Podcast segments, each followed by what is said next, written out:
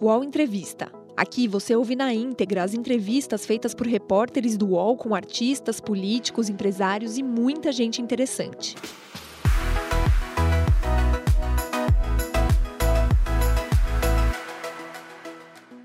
Olá, bom dia para você. É uma ótima quinta-feira para você que nos acompanha. Está no ar mais uma edição do UOL Entrevista. Estamos quase em outubro de 2021. Daqui a um ano ocorrerá as eleições presidenciais.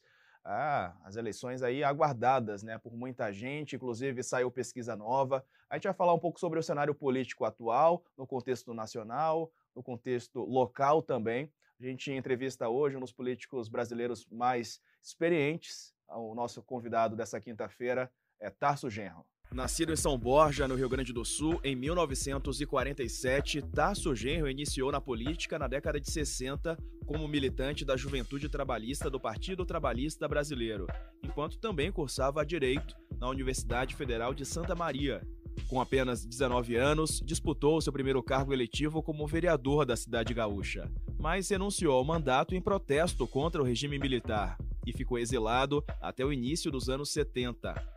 Tarso Genro teve uma rápida atuação como deputado federal entre 1989 e 90, até chegar à Prefeitura de Porto Alegre, cargo que ocuparia por dois mandatos, de 1993 a 2001. Foi ministro da Educação do governo Lula e, no cargo, foi responsável pela criação do ProUni e formulação do projeto do Fundeb, até ser substituído por Fernando Haddad. Em 2005, Tarso Genro assumiu o comando do PT quando o escândalo do mensalão esteve no auge. Com a reeleição de Lula, ele voltaria ao núcleo forte do governo no Ministério das Relações Institucionais e depois no Ministério da Justiça. No comando da pasta, se envolveria na controversa concessão de asilo político ao ex-militante de esquerda Cesare Battisti. Em 2010, foi eleito governador do Rio Grande do Sul com mais de 54% dos votos válidos. Foi candidato à reeleição em 2014, mas acabou sendo derrotado pelo PMDBista José Ivo Sartori. Darcio Genro projeta voltar ao Executivo Gaúcho no ano que vem. Planeja uma frente ampla para conter Bolsonaro e é o nosso convidado no UOL Entrevista de hoje. Muito bem, feita a apresentação, já aparecem aqui na tela comigo os meus colegas Josias de Souza e Kennedy Alencar, que vão fazer aqui a entrevista junto comigo. Tudo bom, governador? Aliás, o senhor prefere que te chame como ministro? A gente viu aí o seu currículo extenso, né? Foi governador, prefeito, ocupou várias pastas. Como o senhor prefere ser creditado, chamado? Seja bem-vindo, Tarso Genro. Bom dia. Obrigado. Pode me chamar de Tarso mesmo, que criamos um ambiente mais informal e mais compatível com a minha condição atualmente de não ter nenhum cargo público. Né? Combinado, então. Tá fechado, Tarso.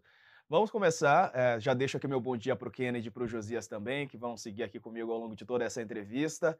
Quero começar falando sobre a última pesquisa, a pesquisa IPEC, que foi divulgada ontem, né, na corrida eleitoral. Ela traz o ex-presidente Lula com uma ampla vantagem em relação a Jair Bolsonaro, são cerca ali de 20%, né, que separam um do outro. Os dois se mantiveram dentro da margem de erro, oscilaram muito pouco, ou seja, a vantagem está estabelecida. Ainda falta um ano para a eleição mas eu quero perguntar a avaliação que o senhor faz sobre esses dois nomes, sobre a vantagem do ex-presidente Lula e sobre a possibilidade de um, uma terceira via, né, um terceiro nome aparecer, faltando ainda um ano para o pleito. Tarso, mais uma vez, bom dia. Bom dia. Eu, eu acho que seria bom o surgimento de uma terceira via no país. Né? Eu sei que essa é uma opinião minoritária, provavelmente no, no, no campo da esquerda, como generalidade, né? mas o ideal seria o Bolsonaro não ir para o segundo turno nós criarmos um clima de disputa política de alto padrão civilizatório para que no segundo turno tivéssemos dois candidatos do campo democrático e republicano. E daí, inclusive, eles convencionassem um debate programático de fundo, um debate sobre uma estratégia de recuperação do projeto nacional, republicano, democrático, progressista, inclusive se comprometessem, né? seja quem for o presidente, de dar sustentabilidade, estabilidade para um governo que iniciasse um conjunto de modificações na economia, nos programas sociais, na participação democrática da sociedade, para nós, restaurarmos o nosso ethos republicano que está muito agredido, fraudado e manipulado pela extrema-direita que está hoje no poder. É, eu acho que essas pesquisas que indicam o Lula como preferido, elas são previsíveis, né?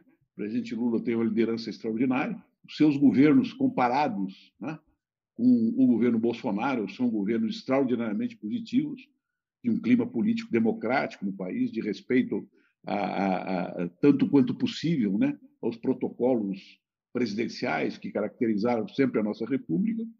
E uh, o, o, presidente Lula é uma melhor possibilidade. Ele é o meu candidato, óbvio, né? mas não acho que seria saudável para a democracia brasileira e a República Brasileira que fosse uma disputa entre Lula e Bolsonaro. Bolsonaro tem que ser derrotado antes. Tem que ser derrotado ou por um impeachment ou tem que ser né, derrotado uh, politicamente nas eleições, diretamente nas eleições, para não participar do segundo turno. Seria uma limpeza, né, uma limpeza uh, do, do protocolo político republicano do Brasil e uma limpeza, inclusive, dessas agressões que a extrema-direita tem feito a todas as instituições e a todos os grupos políticos que eles não têm concordância. Ministro, eh, bom dia para o senhor, aqui é o Kennedy, bom dia, Diego, eh, bom dia, eh, Josias. Ministro, é viável essa terceira via? Porque as pesquisas têm mostrado que o Bolsonaro ele se sustenta ali num patamar de 20 pontos percentuais, enfim, tem um núcleo bolsonarista talvez um pouco abaixo disso, mas é muito consistente. E fulanizando um pouco, quem seria essa terceira via? Quem teria mais chance? É o Ciro Gomes, que aparece é, com 8%, 6%, 10%, até 12%, a, de, a depender da pesquisa. É o PSDB, que é um partido que no passado teve candidaturas mais competitivas, fulanizando. Quem poderia ser essa terceira via? Isso, isso ainda está por ser respondido, né? E seria mais de competência daqueles que defendem um sistema de, de organização frentista né, na terceira via para indicar qual seria a melhor possibilidade. Mas eu acho que a tendência maior é nós termos mais de, mais de duas vias. Né? Nós podemos ter terceiras e quartas vias, e que no processo político, no desenrolar do debate e até no processo eleitoral vão se esgotar, né? e vão se integrar, e vão fazer alianças brancas, inclusive, em direção a um segundo turno. Então, eu não sei qual seria para, a segunda, para, para esta né, terceira via o candidato ideal, até porque não competiria né, eu dar uma opinião sobre isso. Eu só sei que seria bom para a República que Bolsonaro não fosse para o segundo turno e que se tivesse um protocolo de convívio entre as forças democráticas, as forças que se abrigam na Constituição de 88, que querem restaurar as instituições políticas do Brasil, restaurar né, a eficácia da Constituição, para que se tivesse um debate que repolitizasse né, o drama político brasileiro e não colocasse na sarjeta, como está sendo feito pelo atual presidente da República. Ministro, é, em primeiro lugar, bom dia, muito obrigado por estar conosco, bom dia também ao Kennedy bom e ao dia, Diego. Essa sua ideia, ministro, da restauração da atmosfera democrática, parece uma, uma ideia adequada. É, Costuma-se dizer que no Brasil as instituições funcionam eu, às vezes, tenho dúvidas se funcionam de fato, porque, a essa altura, é, imaginar que o TSE, a Justiça Eleitoral, se mantenha inerte em relação às transgressões que o Bolsonaro tem feito é, é, é algo muito incômodo. Né? As coisas caminham muito lentamente. E mesmo é, no campo da esquerda, às vezes, sobretudo no PT, tem-se a impressão de que o PT gostaria de é, deixar o, o impeachment no freezer, porque prevalece sempre a ideia de que derrotar um Bolsonaro fraco é mais simples do que é, problematizar a conjuntura, introduzindo aí um elemento novo, um personagem novo, que seria o que o senhor está chamando aí de terceira ou quarta via e tal.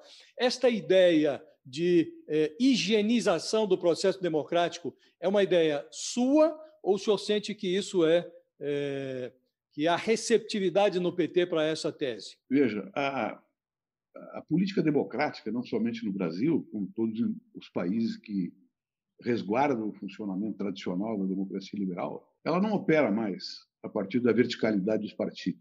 Quem fala hoje e quem é ouvido são lideranças. Lideranças, às vezes, do mesmo partido, do mesmo campo, né? da mesma frente política informal. Né? A, a opinião se forma de uma maneira diferente. Ela se forma através das relações em rede e de redes que se superpõem umas às outras e se comunicam ou se degladiam. Né? Eu, por exemplo, participo em torno de 14 coletivos né? de intelectuais, de, de, partidos políticos, do meu partido, obviamente, de partidos democráticos do, do campo adversário, onde nós debatemos uma série de questões que vamos, né, que vamos divulgando horizontalmente e também colocando né, de maneira vertical para cima para as nossas direções problemáticas novas. Né? As políticas eh, em disputa hoje não são elaboradas mais pelos comitês centrais dos partidos, pelas direções centrais dos partidos, elas se dão de uma maneira diferente. Então, eu não vejo no, no meu partido, por exemplo, uma rebelião contra essa, esta ideia de que é, é preciso né, fazer uma operação política democrática dentro da legalidade para o Bolsonaro não ir para o segundo turno. Por quê? Porque eu acho que o essencial no próximo período é, mu é mudar né, o ponto de equilíbrio, o ponto de gravidade do sistema de alianças. E isso significa nós compreendermos que o próximo presidente, seja ele quem for, não pode ser um dependente para governar do Centrão. E eu não quero dizer que todo Centrão seja a mesma coisa, que todos são cafajestes, que todos são corruptos, que so, todos são manipuladores. Eu não acho. Eu acho que o Centrão tem políticos tradicionais de todas as áreas, alguns são, né, alguns desviam para a ilegalidade, para os seus interesses pessoais, e é o que caracteriza né, a, a hegemonia dentro do Centrão. Mas o Centrão todo ele irá com o Bolsonaro até o fim, sabendo que eles vão perder perspectivas de poder e de influência? Não. Eles vão querer governar com o próximo governo. E o próximo governo não pode depender do Centrão. Ele não pode depender de uma, de uma relação espúria na política que tem caracterizado o presidencialismo de coalizão no Brasil. É Mas é realista isso, ministro? Porque desde o governo Sarney, governo Fernando Henrique, Lula, Dilma, Bolsonaro, todos dependem de uma aliança com esse centro político. O próprio Lula agora fez uma viagem pelo Nordeste que, que ele conversou, na qual ele conversou com lideranças do MDB, do PP, com políticos que inclusive votaram a favor do impeachment da Dilma, que o PT é, é, tem muita dificuldade de aceitar. Alguns setores do PT conversa com, com essas figuras. Como é que é, na realidade se dá um leque de alianças que, no qual o centrão não tem um peso é, importante? Eu acho que nós estamos fazendo, falando de coisas diferentes. Eu, quando falo centrão, eu falo nesse bloco orgânico que se forma e que dirige todo o processo político brasileiro a, partir de uma posição aparentemente centrista. Né? É, o centrão a que eu me refiro é o centrão hoje dominado pela extrema-direita bolsonarista, né? e que utiliza o aparato do Estado para os seus interesses oligárquicos regionais ou seus interesses imediatos golpistas. Né? Este é o centrão que eu me refiro. E o que falta no Brasil é exatamente termos um centro político, um centro que seja republicano, que eh, seja doutrinário e que tenha uma visão de Estado compatível com as necessidades que nós temos hoje, que é de superação da extrema-direita totalmente no poder. E quando eu digo que é necessário mudar o ponto, o ponto de gravidade desse sistema de aliança, eu me refiro ao seguinte: nós temos partidos que têm um relativo comando das suas bancadas e temos partidos que têm meios comandos da sua bancada. Então, o próximo governo, se for um governo que não seja dependente deste centrão que eu estou me referindo, vai ter que estabelecer né, um processo de negociação para participar do governo, para participar de um programa ou para dar um apoio a determinadas medidas programáticas que lhe deem conforto sendo um partido de centro. Né? Para isso identifica o centro democrático. Rodrigo Maia, Fernando Henrique, quem são as pessoas? Quem é esse centro democrático? Porque o centrão que a gente está vendo é o do Lira. Eu não né? posso, eu não posso, eu não posso apontar, né? Porque eu pertenço a um partido político e que tem que ter o cuidado com a voz pública que eu tenho, inclusive, de não queimar pontes. Mas sim, eu acho que o Fernando Henrique é um personagem importante desse próximo sistema de alianças. Acho que o texto Tasso Gereissati, né, é uma figura importante para esse próximo sistema de alianças, né? E tem eh, eh, candidatos, inclusive, que hoje trabalhem com a cabeça um pouco quente, que vão ter que se reaproximar do campo político dos quais eles são originários para ajudar o país a, a sair do, do, do, do, beco, do beco brutal, do beco sem saída, aparentemente sem saída, que ele se encontra. Então, o que nós temos que privilegiar hoje no nosso sistema de alianças é quem defende a democracia e quem quer restaurar a funcionalidade das instituições republicanas. Porque sem isso não tem futuro para ninguém. Esse país vai para o beleléu, esse país vai para o caos. Esse país pode ir até para uma guerra civil, né? onde quem são os perdedores a gente já sabe, né? porque a esquerda, o centro democrática, os republicanos, eles não estão, não estão armados e nem querem estar armados. Né? Querem vencer na democracia e dentro da República. Essa sua ideia, eh, em tese, ela é muito positiva E eu me lembro até é, que o senhor, como ministro, agora não me lembro se da Justiça ou das Relações Institucionais, o senhor foi incumbido, é, na época, de redigir uma nota de conjuntura, algo que estabelecesse por escrito o que seria uma coalizão entendida como um avanço democrático. Né?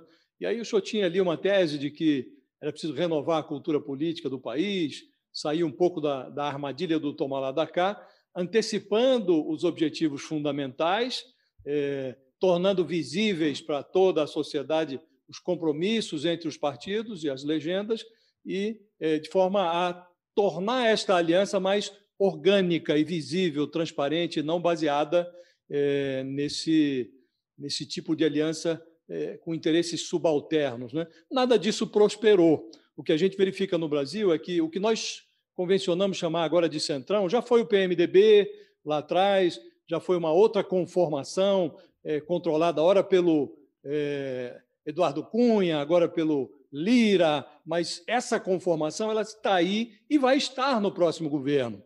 Ela, é, é, a sociedade brasileira tem encaminhado para o Congresso essa coisa que está aí, essa geleia geral. Né? Eu lhe pergunto se não é muito é, idealizada essa sua tese, né? porque o senhor já tentou, já botou no papel, não funcionou. Né? Não, eu acho que tu estás enganado, Luiz. Funcionou. Nós montamos ali, a partir daquela nota dos 11 pontos, uma nota firmada pelas lideranças de todos os partidos políticos que, que apoiavam o governo e que tinham controle relativo das suas bases. Ali o problema central era a execução orçamentária daquele ano. E nós formamos um conselho político que funcionou de maneira permanente enquanto eu estava na coordenação política do governo e funcionou sempre com a presença do presidente da República. Nós fizemos uma operação política, e vocês podem é, revisar os jornais da época, que dizia o seguinte: nós vamos negociar as emendas para cada partido político, inclusive da oposição, aceitando temas e liberação de recursos que estejam dentro dos macroprogramas destinados pelo governo para as regiões. Eu desafio vocês acharem, naquele período, enquanto eu estive na coordenação né, da, da política do governo, claro que subordinado ao presidente Lula e orientado por ele, qual o programa, qual o problema de execução orçamentária que nós tivemos naquele momento? Nenhum nenhuma denúncia de cooptação, nenhuma denúncia de corrupção, nenhuma denúncia de é, desvio de verbas públicas. Né? Perdoe, ministro, só para fazer o papel de advogado do diabo, né? Claro. Mas se a gente compreende o, o, ciclo do PT, e não foi muito diferente no PSDB, nos governos anteriores. Se nós é, pegamos uma, fazemos uma análise macro, nós vamos verificar que o grande problema do PT foi que, ao lidar com estas forças que estão habituados a frequentar a política de forma subalterna, é, o PT comprou essas, essas personalidades. Né? Foi assim no Mensalão, depois no Petrolão. E, insisto, não é diferente do que ocorreu nos governos do PSDB, nos governos Sarney. É, o Collor hesitou um pouco e acabou caindo porque não fez esse jogo. Né? Mas, é, se analisamos, então, como disse, de forma macro as gestões do PT, nós vamos verificar que é, o grande problema foi que não funcionou isso. Ou se funcionou, funcionou num, num período que pode ser compreendido como um hiato, mas no longo prazo é, nós tivemos problemas de mensalão, petrolão, quer dizer, que desvirtuaram a gestão no final. Né? É porque esse problema não é um problema do PT, é um problema do Estado brasileiro. Você falou bem né? É na sua preliminar. Então, o que nós temos que fazer num momento como esse é exatamente aproveitar as experiências positivas que ocorreram durante esse período. Eu estou apontando este momento como um momento positivo. Eu posso apontar, por exemplo, um momento positivo do governo Fernando Henrique, é, quando o Fernando Henrique começa a reorganizar o Estado brasileiro de, de modo a fortalecer as instituições e fazer o Plano Real, que foi um ponto de partida importante, inclusive, naquele momento. Eu posso apresentar no governo do presidente Lula vários pontos fundamentais que resgataram o projeto democrático brasileiro, o Conselho de Desenvolvimento Econômico e Social, essas experiências de governabilidade que eu estou falando, e também as políticas sociais, que recoesionaram socialmente o Brasil, colocando o Brasil na ponta né, do combate à miséria e à desigualdade, que foi uma experiência política extraordinária, a ponto né, do presidente da República ser considerado né, como um governante né, da mesma estatura dos governantes do primeiro mundo. Então, estou dizendo que nós temos que resgatar essas experiências positivas. E para resgatar as experiências positivas, nós temos que ver além da conjuntura que nós estamos vivendo. E ver além da conjuntura, eu repito, é mudar o centro de gravidade, mudar o equilíbrio do sistema de herança, para exatamente o próximo presidente, seja ele quem for, não ser comandado e não ser subordinado às políticas deste centrão que eu estou me referindo. E ajudar a que se forme um verdadeiro centro político doutrinário para dar equilíbrio ao próximo passo né, de republicanização democrática do Brasil. É isso que eu estou defendendo. E vocês me pediram para apontar nomes, eu apontei. Tem outros.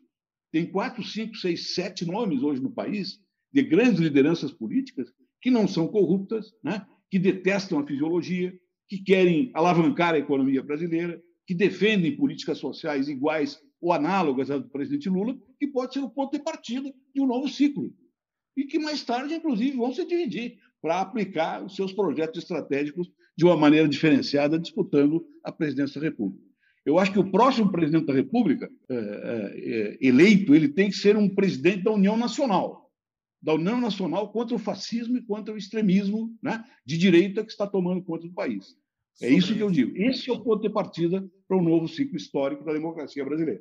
Sobre isso, ministro, a gente sabe também sobre essa frente ampla que está sendo montada aí por exemplo, para as manifestações agora as próximas no início de outubro. Né? Houve uma manifestação grande no dia 7 de setembro, né? apesar de ser aquém daquilo esperado pelo presidente, mas um, uma numerosa quantidade de pessoas foi às ruas para dar apoio ao presidente, também com algumas ideias golpistas. E aí o senhor já tem é, se encontrado com alguns nomes, né? Separamos aqui alguns deles, é, enfim, Jobim, Jungmann, é, Celso Amorim, né, para formar essa frente é, ampla. Isso vai funcionar apenas para as manifestações, quer dizer, essa defesa da democracia, ou isso também pode ser utilizado como um conjunto eleitoral né, para o pleito do ano que vem? Eu acho que as duas coisas se integram. Né?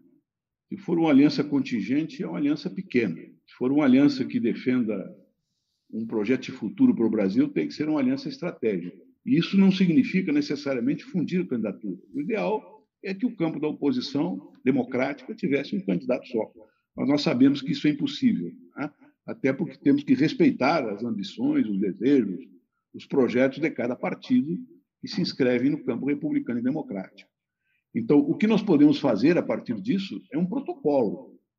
Um protocolo de fato ou um protocolo escrito, semelhante àquele que eu mencionei dos 11 pontos da coalizão, né? para que as pessoas se comportem, os candidatos se comportem dentro de um nível de debate, dentro de um espaço de debate, que veja o futuro, que veja a governabilidade posterior. Isso significa, se não tirar o Bolsonaro do segundo turno, significa um compromisso de que no segundo turno Bolsonaro nunca mais, seja quem for aquele que for disputar com o presidente Bolsonaro. Porque a, a, quando eu falo Bolsonaro, eu não estou falando a pessoa o Bolsonaro, que é, é, nada mais, nada menos do que um psicopata no poder. Todos nós sabemos disso. Mas é um, um psicopata cujo método, né, cuja loucura, ela está dentro de um método. Ela tem um objetivo. Quando ela fala na ONU, né, ele fala na ONU, ele fala para a extrema-direita mundial, fala para os seus grupos né, que estão sendo armados com a sua política armamentista, fala, fala para o seu núcleo duro né, da extrema-direita para gerar né, uma dinâmica externa e interna capaz de colocá-lo como uma liderança de direita factível no, no Brasil. Então, eu acho que bloquear o ascenso político dessa liderança, como não foi feito na época do Mussolini na Itália, como não foi feito na época do Hitler na Alemanha, como não foi feito na Polônia, na Hungria, quando tiveram experiências, semelhantes, será um sinal de maturidade da, da democracia brasileira e dos seus líderes políticos. Né?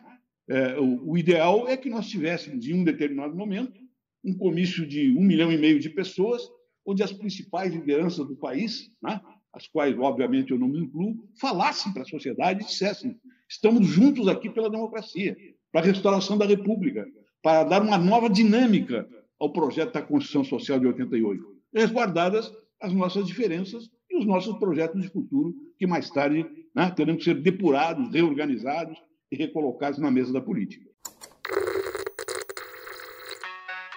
Game Trends é o podcast do Start Wall em que eu, Bruno Isidro e Letícia Vexel comentamos o assunto mais importante de games da semana. Você pode ouvir o Game Trends no Wall, no YouTube ou na sua plataforma de podcast preferida. Ministro, sobre a questão militar, o senhor teve no Ministério da Justiça, lidou também com as polícias militares. Depois dos atos de 7 de setembro, o senhor vê ainda com força uma ameaça golpista viável no Brasil? de o Bolsonaro ter suporte das Forças Armadas para não aceitar o resultado da eleição do ano que vem, ele continua insistindo nessa questão do, da, da, urna eletrônica e do fator aí da, dessas PMs, dessas polícias militares é muito identificadas com setores aí, com, com esses setores das, das PMs identificados aí com, com o bolsonarismo. Eu, sinceramente, não vejo perigo de um golpe militar no estilo clássico, né, no pronunciamento, como nós vemos aqui na América Latina. Mas nós temos que conceber que toda ordem constitucional tem uma ordem normativa escrita, né? é, é, é, estruturada é, esteticamente numa Constituição, e temos uma ordem de fato. O que nós temos aqui no Brasil hoje é um gap, é uma diferença, uma separação muito grande entre a ordem normativa, que preserva a autonomia dos poderes, que obriga o respeito à Constituição, que obriga o respeito aos adversários, que estabelece os protocolos presidenciais, estabelece a relação entre os órgãos de governo, né, substituídos por uma ordem de fato. A ordem de fato que vem da palavra do líder. Né? Aliás, eu quero lembrar vocês que é, é, na, o, o, direito do nazismo era confortado numa visão de um grande jurista da época, Carl Schmitt, que dizia o seguinte: né? o Führer comanda a Constituição, o Führer comanda o direito. O que está ocorrendo aqui no Brasil é uma tentativa de repetição de que o líder comande o direito, o líder comande o Supremo, o líder comande né, as instituições policiais. E isso significa uma perversão da ordem democrática. Mas há uma resistência, há uma resistência na sociedade, uma resistência de uma certa parte do empresariado, né? Eu diria que tem uma visão mais histórica da sua função, né? da sua função numa democracia capitalista, assim como tem uma resistência do próprio Supremo Tribunal Federal. E ou se desmoralizaria de maneira completa ou daria respostas. E começou a dar respostas. Isso é saudável. Né? Então, nós estamos num momento exatamente que nós temos que conformar no, um novo tipo de aproximação da ordem real, da ordem fática, na, na, qual, na, na, qual as pessoas concretas e as instituições concretas se movem, aproximar cada vez mais da ordem constitucional de 88. Isso se faz como? Pela política, pela ação política né? e por até propor o impossível, propor o impossível para chegar né, num, num possível médio para restaurar a funcionalidade ah, da democracia brasileira. Quem, quem ouve o senhor falar fica com a impressão de que o senhor parece avaliar que há um serviço a ser feito antes do início dos trabalhos é, propriamente eleitorais. Tem aí um alicerce para ser preparado. Né? Para quem observa à distância, tem a impressão de que no Brasil a gente tem dois tipos de partidos. Né? Tem partidos com cabeças demais, que é o caso do PSDB, e tem outros partidos com cabeça única, que é o caso do PT. Ambos sofrem do mesmo problema, que é uma, uma certa falta de miolos. Né? O senhor dizia há pouco que a ideia hoje se difunde em rede, mas ela parte de certas lideranças, de certas cabeças. Né? E me parece que é, não há muita gente é, pensando dessa maneira, ou se há, essas pessoas não têm conseguido é, difundir essa ideia suficientemente, é, de forma suficientemente eficaz, não é? porque está todo mundo mais ou menos seguindo uma lógica eleitoral, não lhe parece? É, é, é, é a força da tradição, né? Já dizia o pensador assim, barbudo como tu, né, Josias, que a tradição de todas as gerações mortas oprime como um pesadelo o cérebro dos vivos. Né? Isso realmente acontece. Né? O PT tem uma vantagem em relação aos demais partidos, que o PT é um partido organizado que funciona ainda nos modos tradicionais, de baixo para cima, mas não veda essas relações horizontais e não se escora somente na palavra do presidente Lula. O presidente Lula ele é o principal líder político do partido. E com essa transformação que ocorreu nos processos políticos, ele foi adquirindo uma autoridade cada vez maior. Né? Mas essas questões que eu estou colocando aqui de um governo aberto em relação ao futuro, de um governo que crie uma base sólida no parlamento, que não seja uma base exclusivamente pautada pela esquerda, né? que nós gostaríamos de ter se nós ganhássemos legitimamente as eleições para ter uma maioria de esquerda, o presidente da República, o ex-presidente Lula, sabe disso, sabe disso e opera com esta visão política. Portanto, nós temos um, um, um, assim, um ponto de vantagem. O PSDB tem outro ponto de vantagem, né? que é a figura do Fernando Henrique, e é o fato de que hoje o PSDB cindiu, a maior parte dele, quero acreditar, cindiu com o bolsonarismo. Inclusive, é, renunciando àquelas posições de silêncio complacente que até o próprio presidente Fernando Henrique teve em determinados momentos com o presidente Bolsonaro. Depois você convenceu que isso aí não era bom para a democracia. Que bom que ele se convenceu. Nós temos Ministro. no PSB, né? nós temos no PSB a mais da metade da bancada do PSB votando com a oposição, do PDT, maior parte do PDT também. Né? Mas esses partidos eles estão hoje. Não é o PT que está descaracterizado. Né? Não é somente o PT, nem o PSDB, nem o PDT. Os partidos tradicionais, originários, né? da modernidade democrática da Revolução Francesa, esses partidos, a sua forma de organização, a sua forma de funcionamento, a sua forma decisória, ela está superada, porque a sociedade não funciona mais através desses fluxos de comando. A sociedade funciona através dos fluxos horizontais que, em diversas camadas, intercambiam opiniões, formam juízos e, no nosso caso do PT, se reportam ao partido nessa discussão. Então, nós temos que compreender Ministro. que esse fenômeno não é um fenômeno simples e não se resolve apenas com, vamos dizer assim, com a, com a boa vontade autocrítica dos partidos. E é um fenômeno mas é, mas, internacional. Ministro, é, o senhor falou nessa perversão democrática, ele não se resolve só com a autocrítica dos partidos. É uma pergunta, é, como é que nós conseguimos chegar ao ponto de eleger o pior político que a gente tinha para comandar a presidência da República? Como é que um país com a complexidade que tem a sociedade civil brasileira, o senhor lembrou, que resiste a um golpe tradicional, permitiu que esse cidadão, né, que fez esse discurso que a gente viu na ONU nessa semana, chegasse ao poder?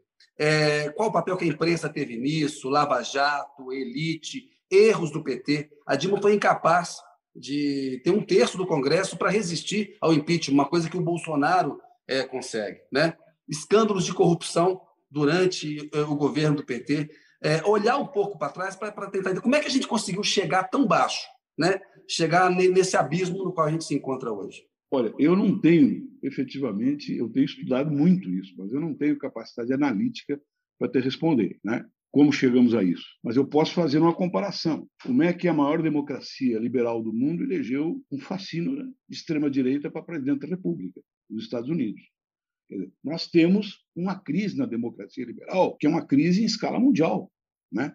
E os valores através dos quais a sociedade se articulava na democracia liberal eh, eh, nas democracias liberais mais avançadas, eles estavam balizados por políticas sociais democratas.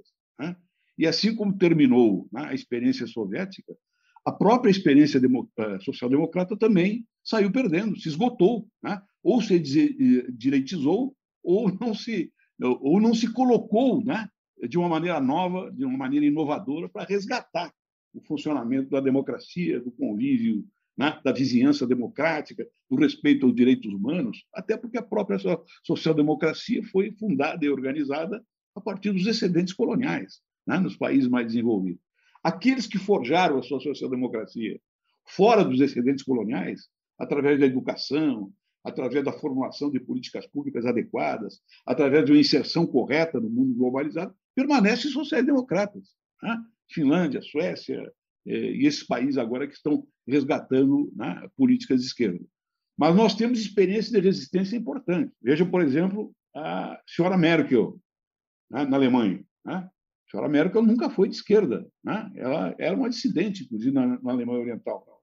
Mas ela conseguiu né, articular um sistema de alianças que esvaziou a possibilidade de refascistização da Alemanha. E isso é uma, uma, uma, um, vou dizer assim, um, um movimento político importante da União Europeia.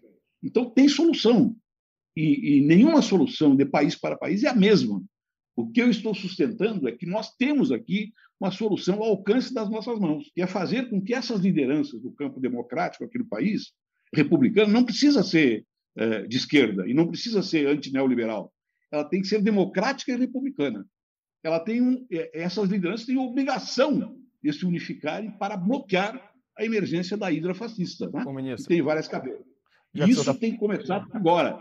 E esse evento que está sendo convocado né? uma, uma, para uma imensa participação popular pode ser um ponto de partida extraordinário para a composição desse futuro.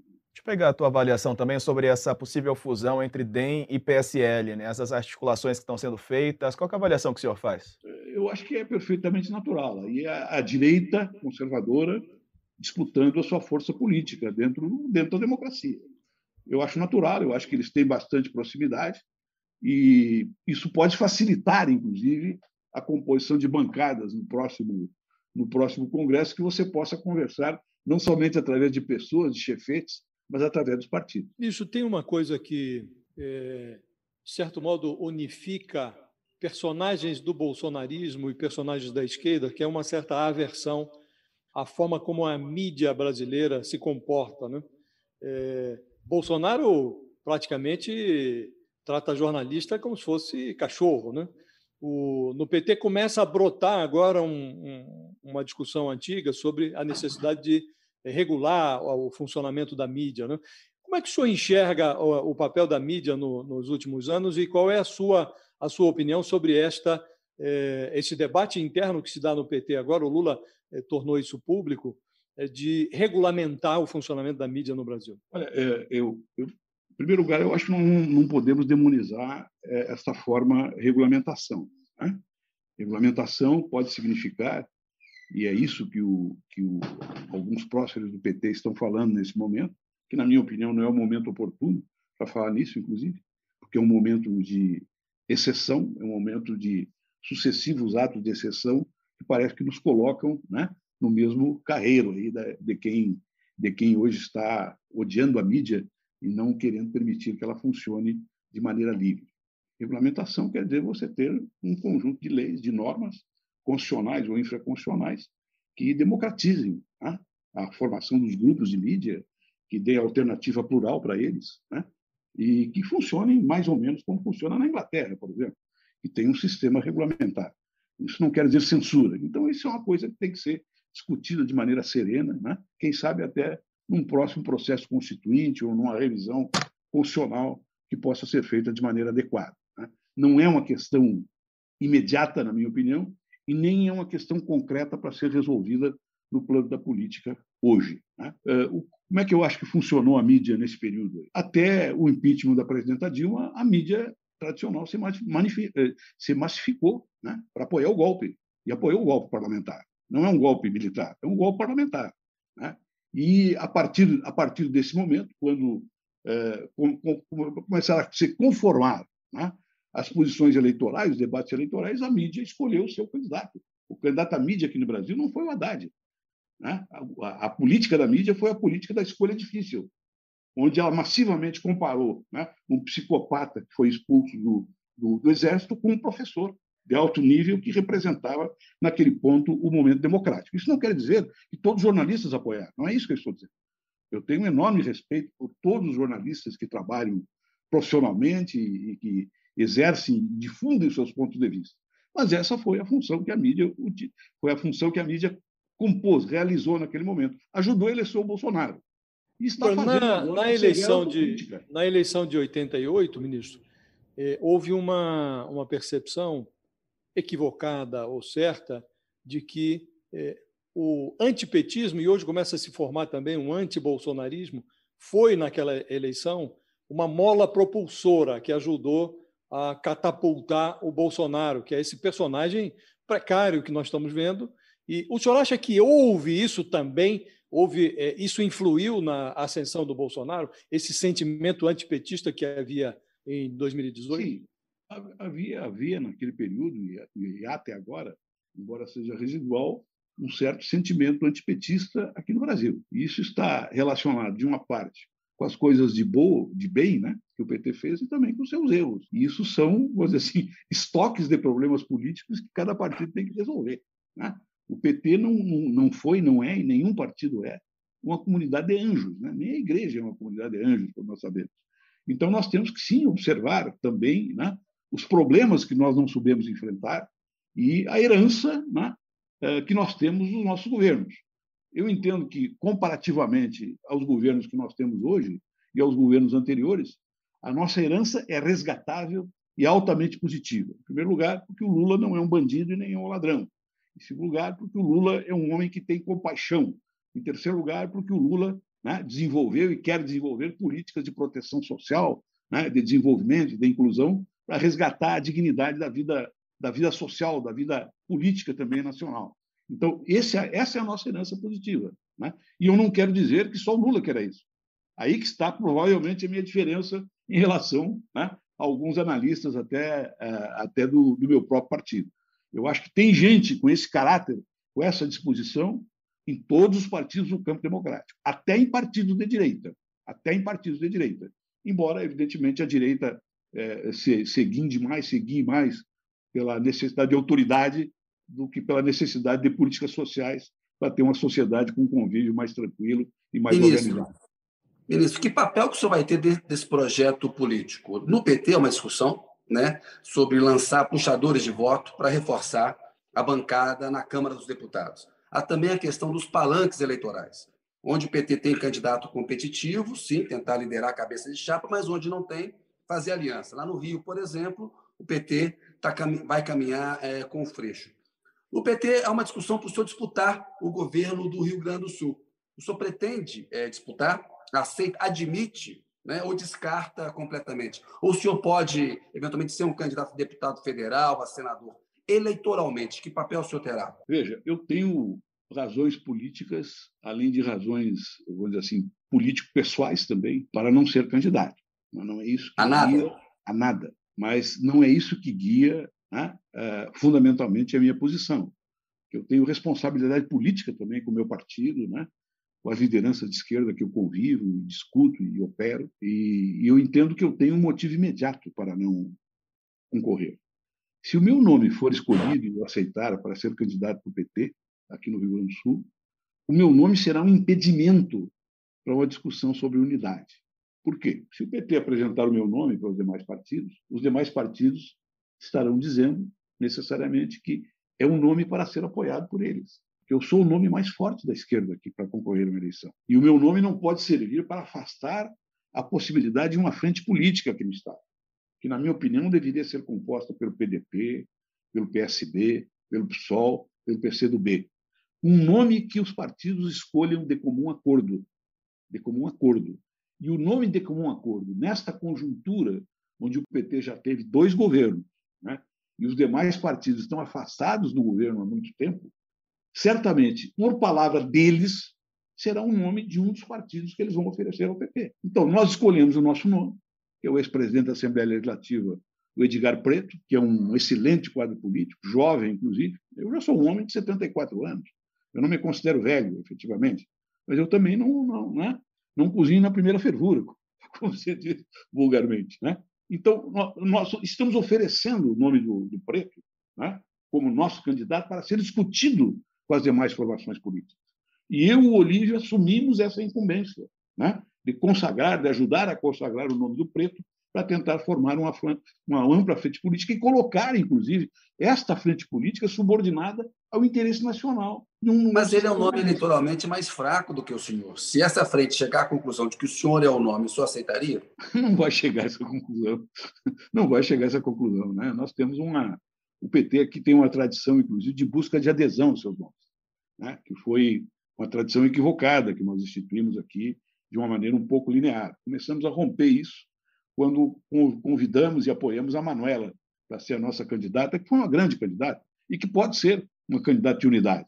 E é um nome, inclusive, forte eleitoralmente, né? juntamente compondo uma, uma, uma chapa com o Preto. O Preto não é um nome eleitoralmente forte ainda, mas é um nome conhecido, respeitado, que tem uma capacidade de abrangência política muito grande, e foi um presidente da Assembleia Legislativa que fez inveja a qualquer presidente da Assembleia Legislativa que ele Estado. Né? Pode ter tido uh, pessoas que presidiram a Assembleia melhor do que ele, uh, uh, igual a ele, mas melhor, eu acho que não. Então, tem um trabalho todo a ser feito aí que, na minha opinião, deve estar subordinado, inclusive, ao sistema de alianças nacional que a gente tem que formar. Ministro, o senhor está num estado que tem um governador, Eduardo Leite, num campo oposto ao seu, que está com pretensões nacionais, não é? está disputando aí uma prévia no PSDB e tem a pretensão de virar candidato à presidência da República. Evidentemente, o senhor está em campo oposto, tem aí o seu candidato, acabou de dizer, o Eduardo Preto, para governo do Estado, o candidato nacional é o Lula. Eu queria que o senhor fizesse uma avaliação desse personagem, Eduardo Leite, o senhor está no mesmo Estado, ele tem estofo para é, reivindicar uma candidatura presidencial? O senhor acha que é demais? Qual é a avaliação que o senhor faz do personagem? Não acho que é demais, não. O, o atual governador do estado do Rio Grande do Sul é um, um liberal né, de centro-direita que é, eu diria que faltou com alguns pontos programáticos, faltou a verdade com alguns pontos programáticos para se eleger. Ele foi eleito com os votos do PT, inclusive no segundo turno. Né? no que se refere à política de privatizações, mas o modo de governar e a afeição, né, o verdadeiro amor que ele tem ao mercado e à meritocracia, ele exerceu de maneira consequente no governo. Não é um governador que desrespeita a oposição, não é um governador que semeia ódio, né? Não é um governador que, que tenha uma, uma postura conservadora em relação a, a outros fatores da vida e nem se filia a um ponto de vista de extrema-direita. Mas a grande controvérsia que ele tem conosco é que ele apoiou o Bolsonaro aqui no Rio Grande do Sul. Né? E, e este apoio ao Bolsonaro, que ele diz que se equivocou profundamente e deve ser respeitado por isso, ela gerou danos aqui no Estado extraordinários. Né? Porque ele, sendo um prefeito bem-sucedido, como foi em Pelotas, né? vem a Porto Alegre, se apresenta como governador né? e afiança o Bolsonaro, sabendo o que ele era, porque ele não é um ignorante. Todo mundo sabia o que o Bolsonaro era. Causou um malefício extraordinário. Mas eu acho que ele tem estatuto, sim, para concorrer à presidência da República e é uma pessoa, né, dentro da centro-direita brasileira, respeitável, né, dentro dos, dos critérios da sua visão programática que ele tem desenvolvido até agora. Ministro, eu queria uma avaliação que... sobre o papel. Ah, é, Diego? Quem... É? Opa, opa, perdão, só, só um complemento sobre o Rio Grande do Sul ainda, porque no Rio Grande é, do Sul fala-se bastante do nome do, do Pedro Alau, é, seria um nome bem avaliado nos partidos da esquerda. Queria também a, a tua opinião sobre ele, que é epidemiologista, inclusive dá muitas entrevistas né, desde o início da, da pandemia, também é, do Rio Grande do Sul. Eu acho que o Pedro é um cara extraordinário.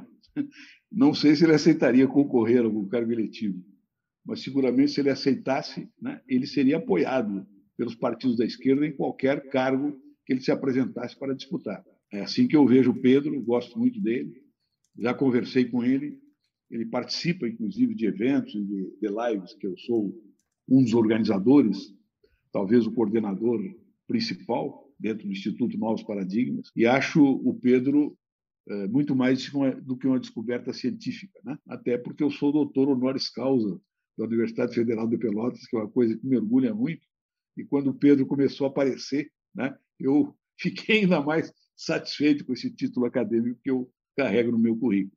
Acho uma pessoa extraordinária. O ministro, a, CPI da pandemia tem investigado aí a, uma série de crimes de responsabilidade, crimes comuns do presidente da República. Mas a gente tem na Procuradoria-Geral da República o Augusto Aras, que se comporta como um engavetador geral, e lá na presidência da Câmara, o Arthur Lira está sentado em cima de uma pilha de pedidos de impeachment, o que torna muito difícil né? uma, uma medida concreta nesse sentido. Depende muito do Lira e também é, do Centrão e desse apoio que o Bolsonaro tem.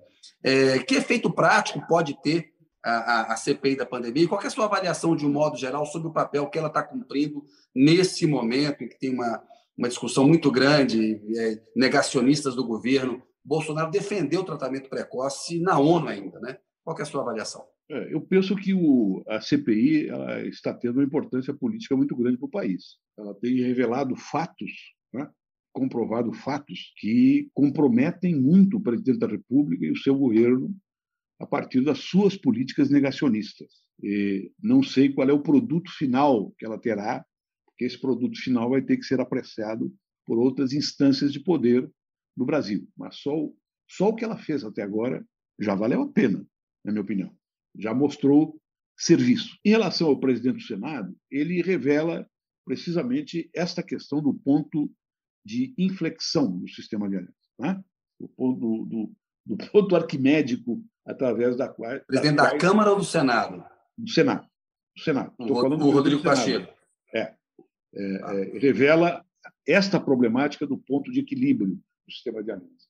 No caso concreto, o ponto de equilíbrio teve que ser né, resgatado através da presidência do Senado para um bolsonarista. Né?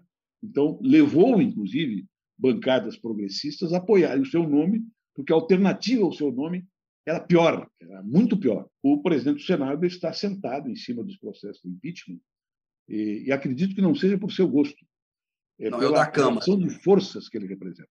Hã? Ministro, quem está sentado em cima da pilha de processo de impeachment é o da Câmara, o Arthur Lira. O Perfeito, Rodrigo Pacheco cumpre o papel. É, eu, é eu estou me referindo ao Arthur Lira, perdão.